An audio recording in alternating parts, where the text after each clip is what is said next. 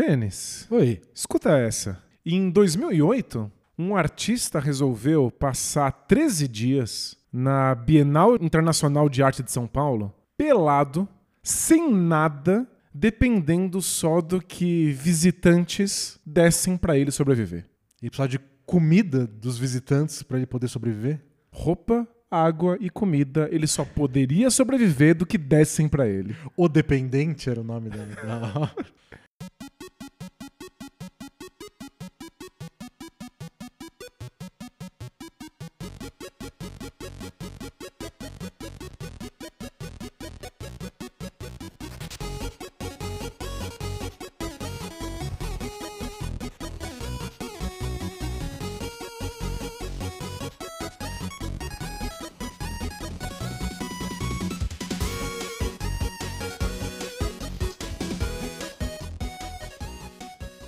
obra chamava A Bondade de Estranhos. Ah, mais legal ainda. Mais legal, a obra Performance do artista brasileiro Maurício Ianês para a 28ª Bienal Internacional de Arte de São Paulo. E ele criou essa performance com algumas regras. Ele foi para lá pelado sem absolutamente nada. Ele não podia falar, ele só poderia fazer mímicas e gestos. Se alguém olhasse para ele, ele encarava de volta. Por quanto tempo a pessoa olhasse para ele, quanto mais coisas dessem para ele, menos ele poderia se locomover no espaço da obra. Ou seja, se ele tivesse coisas suficientes, ele ficaria restrito ao lugar em que aquelas coisas estavam e ele tinha que organizar tudo que ele ganhasse no chão, num formato de quadrado. E foi numa Bienal que a gente foi juntos, inclusive. Quando a gente foi visitar, ele não estava mais lá. Porque É a- que você ia perguntar, a Bienal dura muito tempo. a Bienal dura meses. O Maurício Ianês fez essa performance por 13 dias. Quando a gente foi visitar já não estava mais. Mas foi o que o pessoal chamou na época de Bienal do Vazio. Porque eles queriam criticar o conceito moderno de museus e essa vontade de expor o máximo possível de obras. Então era uma Bienal com pouquíssimas obras e um dos pavilhões porque quem não conhece, a Bienal é feita no pavilhão Cecília Matarazzo, lá no Parque Ibirapuera, que é um pavilhão concebido pelo Oscar Niemeyer. E é um pavilhão bem grande com três andares. Então, nessa Bienal, em 2008, o andar do meio, que é gigantesco, estava completamente vazio. Não tinha nenhuma obra. E aquela coisa curiosa, que eu lembro que a gente falou sobre isso na época, que é. Tem suas razões, tinha um motivo, tinha uma- um conceito artístico por trás, ao mesmo tempo que parecia os migué que a gente dava na escola quando a gente não conseguia fazer o trabalho a tempo.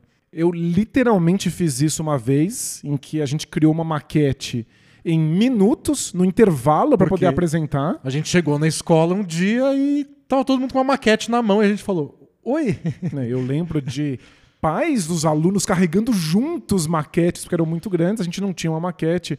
E a gente fez uma maquete com uns rolos de papel higiênico Não, vazios. a, a gente pintou a maquete toda de preto, o isopor, e colocou um rolo de papel higiênico no meio, com alguma coisa colada ou desenhada. Isso, a gente recortou imagens de revistas que tinham disponíveis na biblioteca e a gente deu alguma desculpa de essa aqui é a cidade do futuro, na total e completa ausência de estímulos, porque o supercapitalismo tirou de todos nós a capacidade da criatividade. A gente deu uma desculpa, dava essa sensação, a 28ª Bienal em 2008, com um discurso de crítica ao conceito de museus, não tinha nada no museu. E aí, será que eles só não conseguiram trazer ninguém? Será que faltou dinheiro? Será que foi um problema de verba? Mas era legal ao mesmo tempo, então. Pois é, e esse pavilhão inteiro vazio, esse andar do meio da Bienal vazio, era o espaço do Maurício Ianês. Então ele passou 13 dias vivendo sozinho nesse pavilhão, sem absolutamente ninguém. E ele podia andar livremente pelo pavilhão. Conforme foram doando coisas para ele, ele foi colocando essas coisas no chão e aí ele só orbitava ao redor dessas coisas e foi diminuindo o trajeto que ele podia fazer diariamente. Essas eram as regras. Não podia falar, só mímica. Ele encarava de volta, ele se movia menos cada vez que ele recebia mais coisas e organizava tudo no chão. Ele disse que a tentativa da obra que chamava Bondade de Estranhos, era mostrar a fragilidade das pessoas que dependem de outras pessoas, a condição do ser humano no mundo. A gente acha que a gente é autônomo, que a gente é individual, mas a gente depende dos outros o tempo inteiro. Então, minha sugestão de nome da obra não estava tão ruim assim, de dependente. Porque depois se falou que era bondade dos outros, eu achei que eu estava sendo pessimista demais. Né? Tava dedurando o jeito que eu enxergo as coisas e o jeito que ele enxerga. Mas acho que ele pensou um pouquinho também na dependência dos outros. Não, sem dúvida. Ele falou no nome da obra que ele ia contar com a bondade de estranhos, mas ele sabia que ele dependia dessa bondade que tinha que surgir obrigatoriamente, senão ele ia morrer. Ele falou que ele se jogou pelado num rio cheio de piranhas. Então, a bondade, segundo ele, está entre piranhas. E aí, abro aspas aqui, ele disse: Para ser sincero, eu não esperava terminar esse trabalho. Ou seja, ele não achava que ia Ia durar ficar uns 13, 13 dias. dias. E ele continua: Eu já entrei com medo e fiquei com mais medo ainda durante o processo. Pensei muito em desistir. Ele passou poucos minutos totalmente nu, porque tinha uma explicação da obra, era a única placa de informação daquele pavilhão, era o nome da obra, o nome do Maurício Ianês e essas regras que eu listei aqui, dizendo que ele só poderia ter coisas que doassem pra ele. E aí imediatamente um visitante tirou a camiseta do próprio corpo e deu pra ele. E alguém pegou uma garrafa d'água que tinha escondida na bolsa e deu pra ele. Então, nos primeiros minutos ele tinha uma garrafinha de água e uma camiseta. Foi isso. Alguém saiu pra comprar uma cueca pra ele. Ele ganhou algumas cuecas, Ah, mas 13 dias? ele demorou um pouco. É, no primeiro dia ele também ganhou uma torta de palmito. então ele teve alguma coisa pra comer. Dedurando o que se vende na lanchonete da Bienal. Exatamente. E ele ganhou uma cabeça de papel machê que tinha um rosto desenhado. que depois ele descreveu como ele foi presenteado com um amigo imaginário. Claramente uma referência ao Kleber Bambam. Que por sua vez é uma referência ao Wilson do filme O Náufrago. Mas eu fico me perguntando quem foi visitar a Bienal e por simples acaso tinha uma cabeça de papel machê. E isso foi no primeiro dia, porque teve gente que voltou pra visitar ele muitas e muitas vezes. Ele falou que teve duas senhoras que foram todos os 13 dias. Pra ficar com ele, pra fazer companhia, pra conversar coisas com ele, só que ele, Ele não respondia responde. de volta. né? Às vezes é tudo que elas querem também. Alguém pra ouvir e não fala de volta. E ele disse que muita gente se aproveitou disso. Que ele ganhou uma espécie de status religioso. Assim, ele virou uma figura religiosa. As pessoas iam pra ele, aproveitavam que ele não respondia de volta e se confessavam. Ele falou que foi um grupo de adolescentes e uma menina chegou pra ele e falou: Olha, eu me sinto muito culpada porque eu traio meu namorado. Ela só queria que alguém ouvisse. E ele ficou lá, encarando, olhando de volta. É, tem que, tem que olhar pra ela, né, pelas regras. Ele tem que encarar de volta. Ou seja, se ele não quiser julgar ela, ele não vai poder julgar com o olhar também, porque às vezes dá, você não precisa falar nada, né? Só o jeito que você olha já é uma opinião. Se ele não quer fazer isso, ele tem que treinar. Ele treinou bastante, o, olhar neutro dele de olhar de volta. E aí não foram só estranhos que foram lá contar coisas pra ele porque ele não respondia. A família dele começou aí também. Ele falou que a mãe, a tia e vários amigos próximos foram lá e disseram coisas pra ele que nunca tinham dito. Ele ficou sabendo de coisas da família, ficou sabendo de coisas que as pessoas achavam dele. Todo mundo aproveitou esse momento. Você pode responder agora. É incrível como não responder faz com que as pessoas queiram falar mais com você. O único porém dessa história é que ele também dependia da comida que as pessoas dessem. E as pessoas, como você bem imaginou, deram coisa da lanchonete da Bienal. Então ele ficou muito doente. É, teve um dia que ele chegou a vomitar quatro vezes. Ele teve que, com mímicas, convencer os funcionários da Bienal a não chamarem médicos. E não desistiu mesmo assim. Continuou lá resistindo. E aí passaram a doar pra ele vitaminas, além de remédios. As pessoas iam percebendo que ele estava péssimo e iam entregando as coisas de que ele precisava. É que você está vendo tudo, né? Você vê que ele não tá se sentindo bem, que você tem que deduzir o que ele precisa, né? O saldo dele nos 13 dias na Bienal foram oito camisetas, frascos de remédios, vitaminas, 70 reais em dinheiro. Deram dinheiro pra ele que ele não podia sair do pavilhão do meio pra gastar. Ah, mas um dia ele ia sair. Um dia ele ia ganhar 70 reais em 2008, né? Era um bom dinheiro. A cabeça de papel machê, ele ganhou no primeiro dia. Três cuecas, dois pares de meias, dois bonés, dois chapéus E uma peruca. claro. Que alguém deve ter levado pensando nisso também. Pensando nele? O papel machê, pelo menos, foi no primeiro dia. É mais inexplicável. Mas quem tá andando com uma peruca por aí também? É que eu, eu fico pensando se essas pessoas só não são pegas de surpresa pela obra e não dão o que tem ali com elas. Eu acho que seria o ideal. Mas depois de um certo momento, depois de 13 dias, sai matéria, as pessoas comentam, o amigo diz pra ir lá porque tem esse cara fazendo isso. Não, sem dúvida. Aí é difícil você ir totalmente despreparado. Até porque essa Bienal, que foi chamada de a Bienal do Vazio, porque não tinha muitas obras, essa era a obra mais importante, foi a obra que realmente gerou comoção. Mas comida é complicado, né? Porque você nem pode entrar com comida no local, num museu. Eu não sei se as pessoas se prepararam pra ir alimentar ele. Eu sei que ele comeu muito mal, ficou doente, deu um jeito, mas ganhou uma peruca.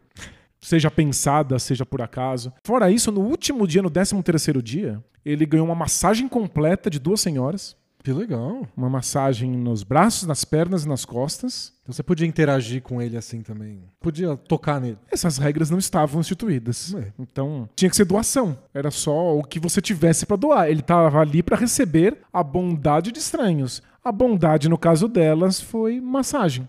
E fora isso, ele recebeu algumas performances artísticas. Ele disse que foram tocar pra ele música ao vivo. Então, pelo menos ele teve que fazer, porque ele interagia com as pessoas, né? Mas a interação deles é ficar olhando de volta a gente que tá olhando pra ele. Não é muito rico. Imagina É. o tédio que ele não passou. Quando a gente foi, ele não tava mais lá, como você falou. Mas eu só imagino evitar. Eu ia achar muito constrangedor. É muito difícil olhar pra uma pessoa que olha de volta, né? Tá esperando que eu faça alguma coisa, eu tenho que. Eu sei que eu não tenho. Mas eu tenho que entregar alguma coisa pra ele, eu tenho que ajudar ele de alguma forma. Sei lá, não trouxe nada. Ah, deixa eu passar direto e talvez ver lá de cima do outro andar como é que tá a movimentação.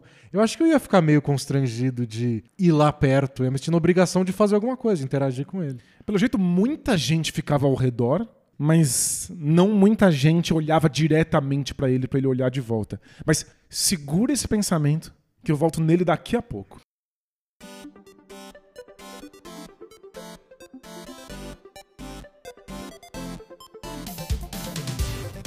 Esse episódio do Escuta Essa que você tá ouvindo e que ainda não acabou é um oferecimento da KTO. Você deve conhecer a KTO da nossa parceria lá no Bola Presa. Ela está patrocinando agora também o Escuta Essa. E assim como nossas histórias aqui tentam surpreender vocês, a KTO é um site de apostas com possibilidades surpreendentes e odds impressionantes. Tem futebol, tem basquete, tem política, tem uns temas que surgem lá às vezes que pegam a gente desprevenido e a KTO te permite apostar nas principais histórias que estão acontecendo no mundo. E como ouvinte do Escuta Essa, você recebe um cupom exclusivo com bônus no seu primeiro depósito. É só usar o cupom ESCUTA20 lá no site e aproveitar. Vamos voltar para a história.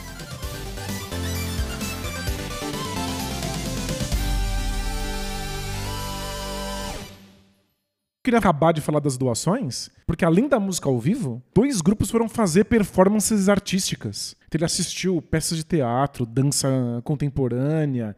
E isso acabou sendo muito importante justamente em 2008. Porque não sei se você lembra, 2008 foi a vez em que um grupo de pichadores entrou e pichou o hall de entrada da Bienal.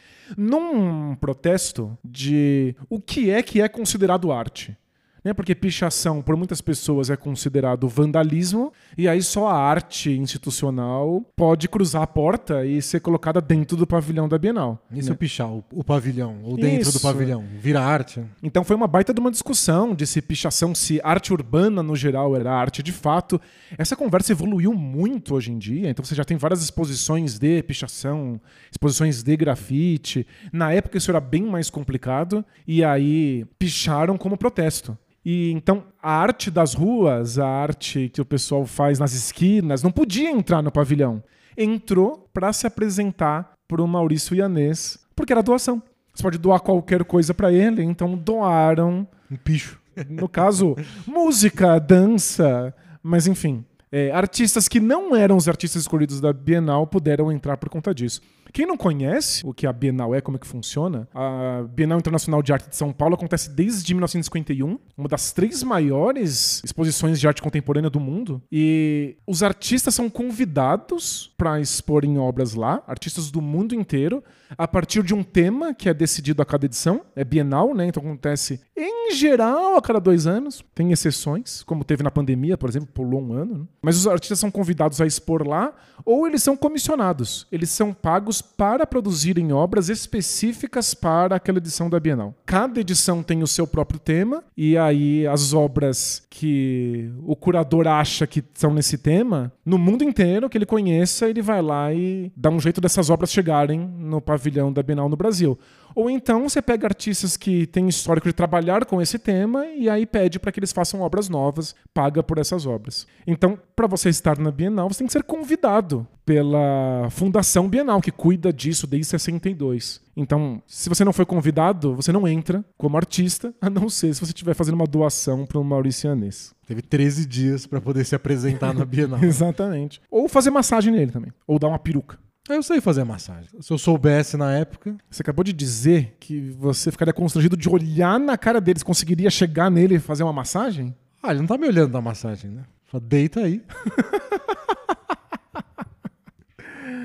Mas nessa de olhar para ele, tem um motivo para eu ter trazido essa história. Eu sou apaixonado pela Bienal. Eu vou nela desde 1994, porque minha mãe me levava. Eu fui em todas as edições desde então. E uma das histórias que o Maurício Ianês conta, eu acho que representa perfeitamente como eu me sinto com relação à Bienal. Um monte de crianças foram numa excursão escolar toda vez tem uma Bienal de arte, você vê crianças, tem um grupo de educação na Bienal que tem abordagens diferentes para idades diferentes, escolhe algumas obras específicas para mostrar e conversar. Então, chegou lá um ônibus, um monte de criança desceu, e aí eles entraram no pavilhão, explicaram que era um, artista que dependia do que doasse e que ele olhava de volta se você olhasse para ele. E uma criança bem pequena olhou pro Maurício Ianês, Maurício Ianês encarou de volta, e ele ficou lá. Ele ficou lá. E aí, uma hora, a professora falou: Bom, chega, vamos ver as outras obras, vamos subir para o próximo andar. E essa criança se recusou a se mexer e continuou lá encarando o Mauricianês por 40 minutos ininterruptos. Sabe por que, que eles pararam de se olhar? Porque o artista não deu conta. Ele perdeu. Depois de 40 minutos olhando fixamente para essa criança que olhava ele fixamente, ele abaixou a cabeça fez um aceno com a mão dizendo chega e interrompeu o contato, quebrando a própria regra pela primeira e única vez nesses 13 dias de exposição. Quem chega na alma do outro primeiro, né? É impressionante. É muito difícil realmente encarar alguém por tanto tempo. Mas tem aquela outra obra que é igualzinha, não é? Que é só de encarar. Da Marina Abramovic. Isso, é. Essa obra chama The Artist is Present. A artista está presente. A Marina Abramovic passou um tempão no MoMA com uma mesa na frente dela, sentado numa cadeira, com uma cadeira vaga na frente dela, e aí você pode sentar-se nessa cadeira, olhar de volta para ela por quanto tempo você quiser. E aí, quando você sai, outra pessoa pode ir lá se sentar não é permitido dizer nada para ela e ela também não diz nada de volta. É simplesmente uma chance de você olhar pro artista enquanto ele te olha. Eram filas de horas para poder fazer isso. Para ficar olhando para ela. E para olhar também. Sorte que essa criança não tava na fila. É, então, é porque ele toma 40 minutos do tempo. Mas é porque olhar para uma outra pessoa e não dividir a sua atenção com nada mais é uma experiência muito íntima. Tão íntima que a gente tem dificuldade de manter especialmente com um estranho. E aí o Maurício Ianês não conseguiu sustentar por mais de 40 minutos. E assim que ele parou de olhar e acenou dizendo chega, todo mundo que estava no pavilhão começou a aplaudir. Tava todo mundo assistindo ele encarar essa criança pequena por todo esse tempo. E aí, quando encerrou, todo mundo aplaudiu o fim dessa apresentação. E essa história me encanta, porque muita gente diz que arte, especialmente arte contemporânea, é incompreensível, completamente inacessível, que é um monte de bobagem, que não faz nenhum sentido levar uma criança para ter contato com esse tipo de obra.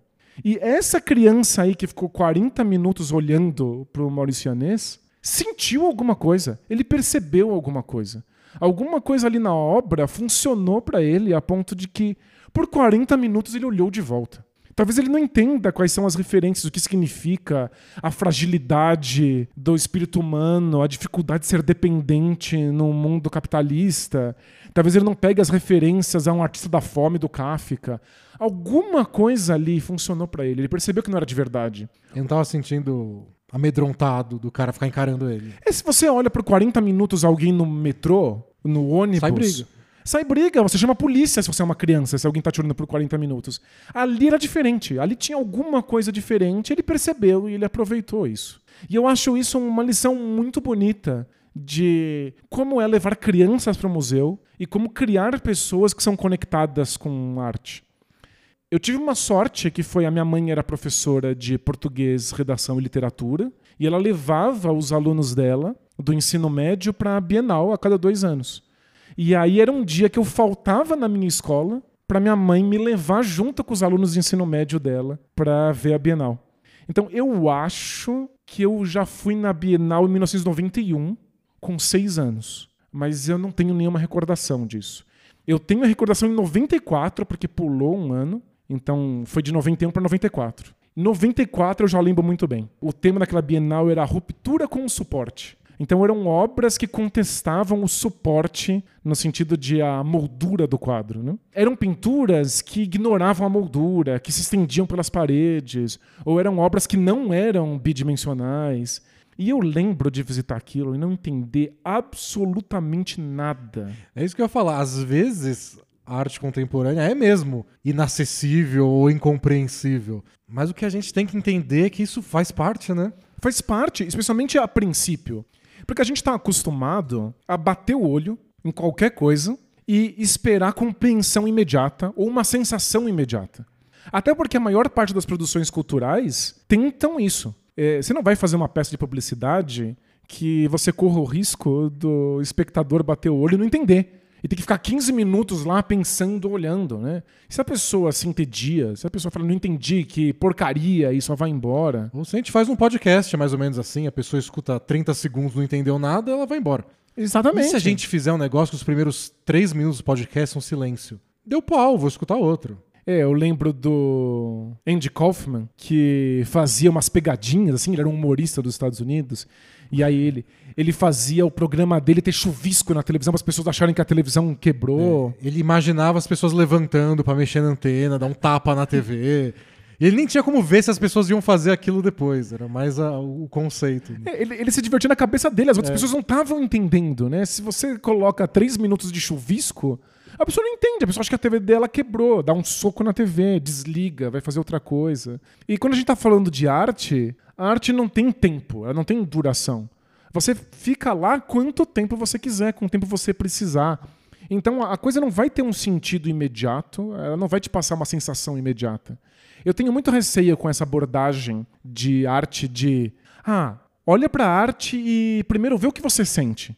Porque muitas vezes é tão incompreensível que você não vai sentir nada. nada. Você vai sentir confusão. Precisa se entender o que está acontecendo. Mas para entender aquilo, demora, vai um tempo. Muitas vezes a obra só é entendível em comparação com outras obras. Às vezes em comparação com outras obras que você não conhece, porque são obras de outros anos, de outros artistas, de outros momentos, de outros países. E você vai também experimentando, né? Você vai na Bienal, que tem um monte de coisa. Não na do vazio, né? Que não tinha tanta coisa assim. Mas tem várias, você vai lá vendo, você para na frente de uma porque te chamou a atenção por algum motivo e você não saca nada, segue em frente. Às vezes, sei lá, não deu para você essa. Tem outras. E... Você não vai ganhar tudo, ou você vai perceber alguma coisa um ano depois. Sei lá. É com o tempo, talvez vá fazendo mais sentido. A minha mãe me deu uma dica nessa primeira vez que eu lembro de ter ido, que foi me dizer, ó, nada é o que parece. E aí a, a sensação é de que eu não entendia porcaria nenhuma, mas que era uma coisa para ser decifrada. Como se eu estivesse lidando com um puzzle, um quebra-cabeça. Aí já parece mais legal. É, virou um pouco lúdico, assim, era uma, uma espécie de brincadeira. As coisas não são o que elas parecem, então elas são o quê? E aí eu ficava tentando olhar para elas, tentando imaginar o que poderia ser. Comecei a perceber que porque tinha um tema, Várias obras eram parecidas. Então, será que é sobre esse tema? Você compara com a outra obra e aí vê se parece ter um tema semelhante. Mas se essas duas vieram parecido, por que essa terceira não fez? Exato. E aí vai te dando uma noção meio relacional. E aí, a partir de 96, eu lembro que você podia alugar olha o auge da tecnologia, hein? CD player, um aparelho Um portátil, um Discman, um aparelho portátil para tocar CDs. O CD continha várias faixas que explicavam obras. Então você pendurava na cintura, que era muito engraçado, um trambolho Ah, junto com a sua pochete. e o, e o seu boné. Tá tudo de acordo. E aí você ia para uma obra e aí tinha uma plaquinha do lado dizendo: essa é a obra 128. Aí você ia no seu Discman e ia para a faixa 128 e dava play e aí dizia alguma coisa sobre a obra. Então, Tipo, essa obra é inspirada num outro artista de outro país, de um outro tempo, que já apresentou uma coisa na Bienal de 92. E aí eu comecei a entender que eu não tinha como entender. A conversa era muito maior do que eu. A conversa durava mais tempo do que eu durava. Então, como é que eu ia entender aquela obra? Era impossível. Mas que legal que tem um significado oculto que eu precisaria conhecer outra obra para sacar. E aí eu ia para outra obra e outra obra. E quanto mais obras eu via, mais eu entendia da conversa, mais chance eu tinha de compreender a primeira. É é o famoso esquema pirâmide das artes, né? Ah, você não entendeu esse livro? Lê esses dois livros aqui. Ah, você não entendeu tudo desses outros dois? Lê esses quatro aqui, que são um pouco mais antigos. E quando você vai ver, você tem que ler todos os livros. É esquema de pirâmide. É esquema pirâmide. Eu acho muito engraçado o prefácio de um livro do Schopenhauer, o filósofo Schopenhauer, que chama O Mundo como Vontade e Representação, porque o prefácio ele diz assim: é impossível entender esse livro quando você o estiver lendo. O único jeito de você entender esse livro é você já ter lido esse livro. Leitor, tenha a generosidade de ler duas vezes consecutivas. é, é muito engraçado, né? E filosofia é outro grande esquema pirâmide. É, né? total, né? Porque pra entender esse filósofo você tem que ter lido outro. E pra entender esse livro você tem que ter lido esse livro. Eles estão né? sempre dialogando com algum que você justo que você não leu. então, nunca vai acabar. Tem isso, né? Tipo, é uma grande conversa. Quando a gente dá de cara com uma obra de arte contemporânea pela primeira vez, você não sabe que conversa é essa. Você está sendo introduzida a uma conversa no meio dessa conversa. É só impossível. Mas você tem que saber, não é o que parece. Porque o que parece, né? Às vezes parece que é simplesmente um mictório que foi arrancado de um banheiro. Ou parece um louquinho solto no segundo andar da Bienal. Isso parece um homem nu no segundo andar. É, às vezes parece que é um monte de tinta que foi arremessado contra uma parede. E às vezes é exatamente isso. Mas o que significa, que conversa está fazendo, é uma referência ao quê? Aí a gente não tem como saber a princípio. Precisa ter um pouco de paciência e às vezes um pouco de insistência. Nessa coisa lúdica de. Tem um significado oculto. Eu ainda não sei o que é, mas posso saber. Porque dá muita vontade, né? Nesse mundo em que a gente percebe as coisas imediatamente, de você pensar: se eu não entendi, é porque é bobagem. É porque é uma balela. É porque não faz nenhum sentido. Ou você se sente burro, que você não quer se sentir também. Ah, tem uma referência, eu não entendi. Não quero que fiquem me tratando assim. É, parece que a obra tá ali só pra te chamar de burro. É. Ah, você não sabia que é uma referência ao que esse artista apresentou na Bienal de Veneza de 83? Pff, ridículo.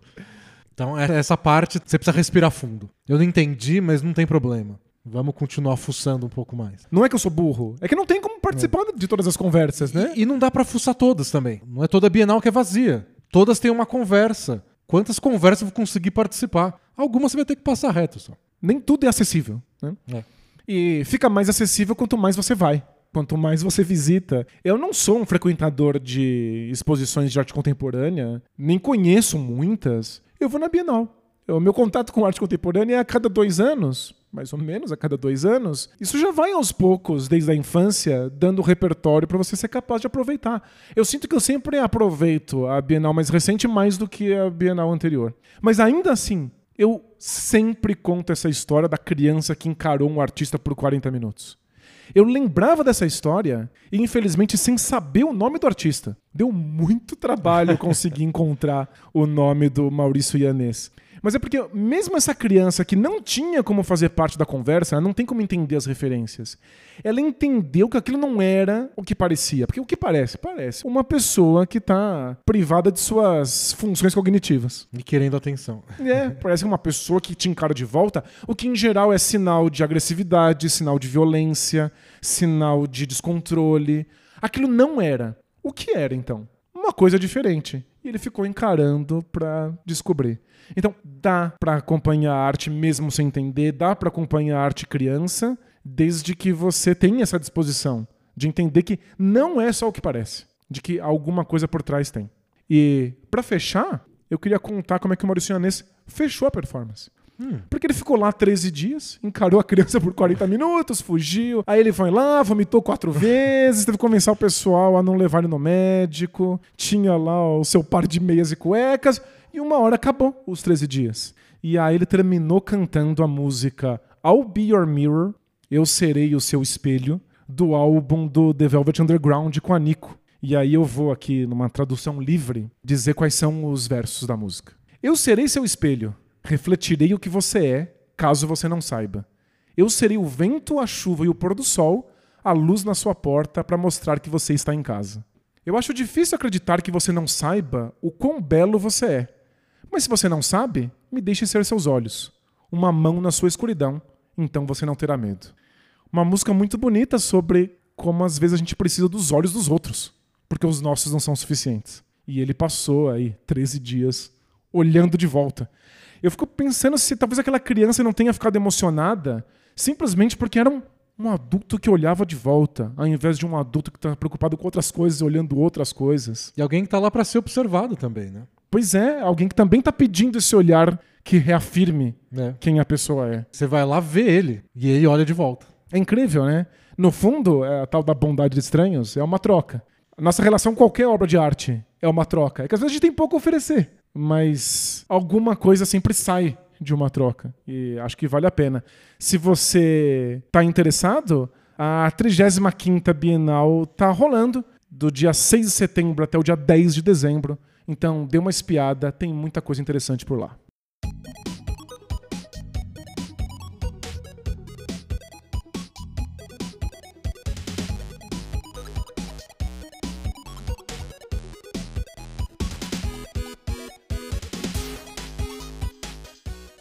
E esse foi mais um episódio do Escuta Essa, podcast semanal em que eu, Denis Botano e o Danilo Silvestre compartilhamos histórias de qualquer tipo que a gente tenha trombado por aí.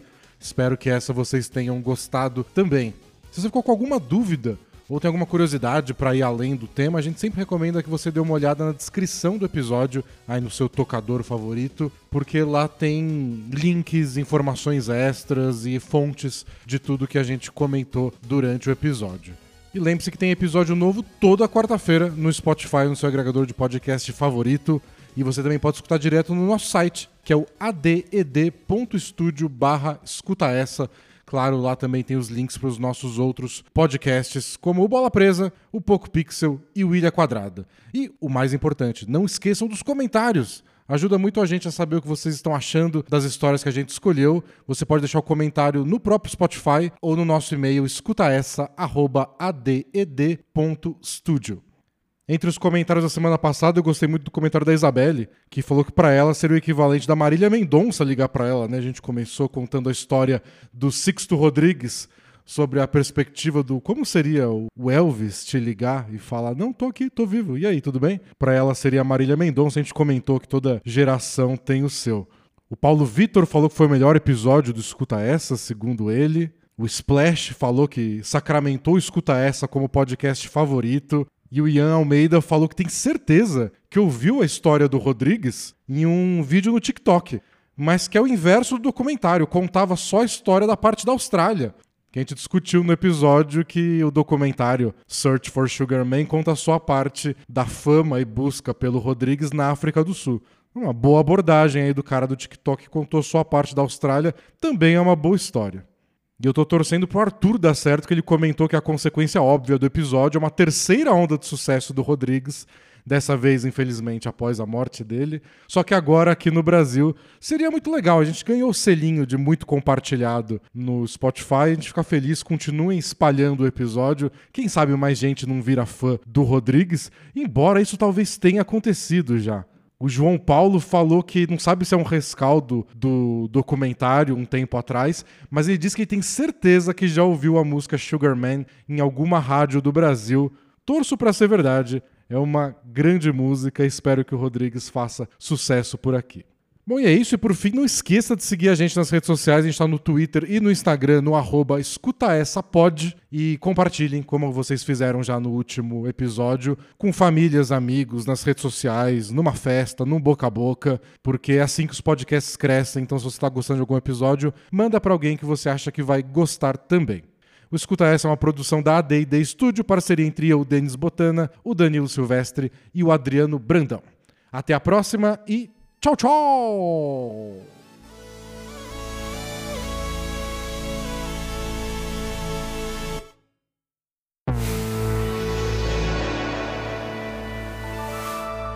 A D&D Studio.